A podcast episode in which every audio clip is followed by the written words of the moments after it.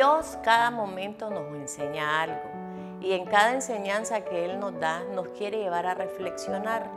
Yo quisiera hoy decirte que haga un alto en tu vida y te pongas a meditar qué ha hecho hasta el día de hoy y qué debo de hacer para arrepentirme de todo lo que no he hecho bien. Arrepentimiento es cambio de dirección. Hay muchas oraciones que nosotros hemos hecho al Padre y no hemos tenido respuesta, pero necesitamos entender por qué no hemos tenido respuesta. Y es porque muchas veces nuestro corazón no está alineado al Padre, sino que en nuestro interior hay un reclamo. ¿Por qué no recibo la respuesta?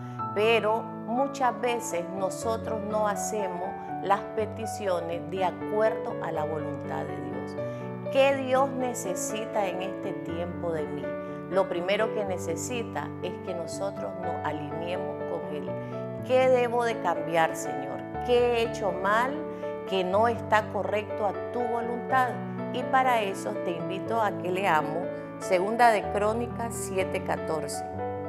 Si se humillare mi pueblo, sobre los cuales mi nombre es invocado, y oraren, y buscaren mi rostro, y se convirtieren de sus malos caminos, entonces yo oiré desde el cielo y perdonaré sus pecados y sanaré su tierra.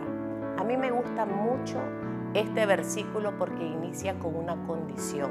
Si se humillare mi pueblo, ¿quiénes son ese pueblo?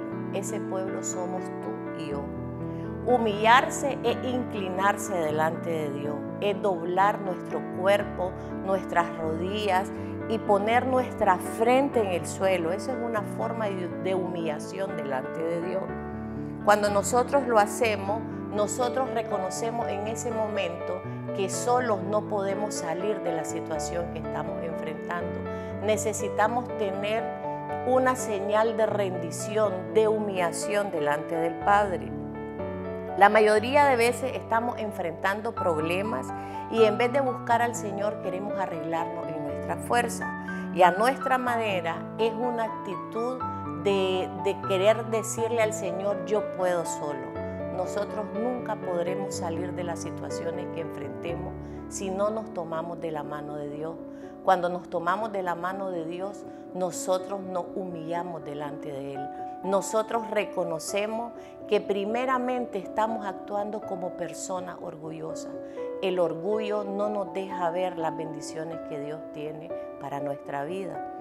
La actitud correcta delante de Dios ante cualquier situación que estemos enfrentando, recuerda, es de humillación. El Señor nos dice que no debemos inquietarnos por nada, que más bien en toda ocasión debemos tener una actitud de oración, y ruego representando nuestras peticiones y dando gracia en todo momento. Si tú quieres ver tu bendición, humíllate, ora, busca de la presencia de Dios y cuando tú lo hagas vas a comenzar a ver las bendiciones de Dios. No mire el humillarte como sentirte inferior. El humillarte es la mejor obediencia que podemos tener delante del Padre. Hazlo y prepárate a recibir las bendiciones de Dios.